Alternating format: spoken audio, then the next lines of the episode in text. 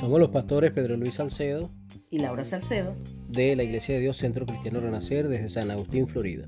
Te invitamos a unirte con nosotros para tener la lectura completa de la palabra de Dios este año.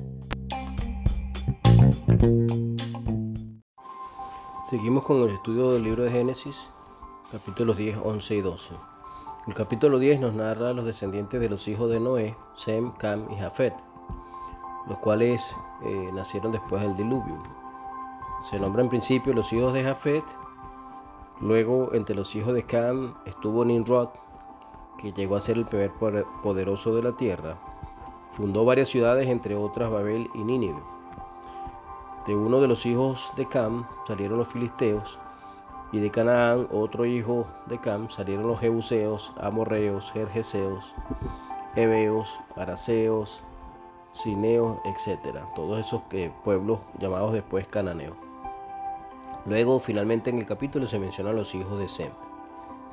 En el capítulo 11 se narra la historia de la Torre de Babel, que era, todos tenían una sola lengua, edificaron una ciudad y una torre, con la intención de que su cúspide llegara al cielo, y que pudieran hacerse famosos, conforme dice el verso 4.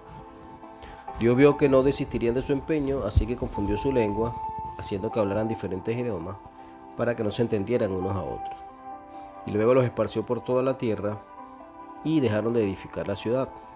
Fue llamado lugar Babel, que suena parecido a confundir en el hebreo. Luego se nombran las generaciones de Sem hasta llegar a Taré, que fue el papá de Abraham, que luego sería Abraham. Y termina contando sobre la familia de Abraham, que se casó con Sarai, que tuvo dos hermanos, Nacor y Aram, el cual fue padre de Lot, y que Aram murió en Ur de los Caldeos, su tierra natal. Por lo tanto, Lot quedó huérfano. Luego dice que salió la familia de Abraham, incluido su padre Taré, hasta Canaán, hasta la ciudad de Arán, y que allí murió Taré. En el capítulo 12 retoma la historia de Abraham, dice que Dios lo llamó, que le dijo que dejara su tierra, su parentela, eso está en los versos 1 al 3, y que lo que fuera la tierra que él le mostraría,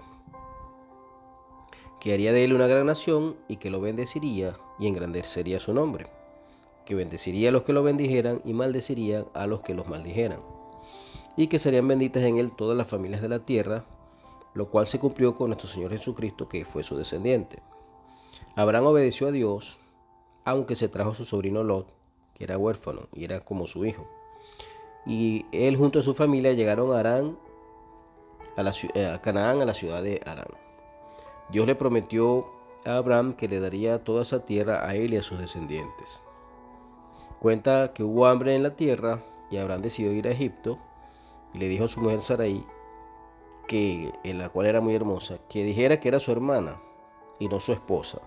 Se cuenta que había una costumbre en Egipto y en las tierras antiguas que si un poderoso le gustaba una mujer y ésta era casada, pues simplemente mataban al esposo y se quedaba con la mujer. De hecho, los príncipes cuando vieron a esa mujer tan hermosa la llevaron al palacio del faraón y allí él la dejó para que fuera su mujer. Pero Jehová Dios hirió al faraón y a toda su casa con grandes plagas por causa de Saraí. Entonces el faraón le reclamó a Abraham que por qué no le había dicho que era su mujer, que le había dicho que era su hermana. Se la devolvió y los expulsó de la tierra. Estos fueron los tres capítulos de hoy del libro de Génesis. Dios les bendiga. Les habló su pastor Pedro Luis Salcedo desde San Agustín, Florida, en la Iglesia de Dios, Centro Cristiano Renacer.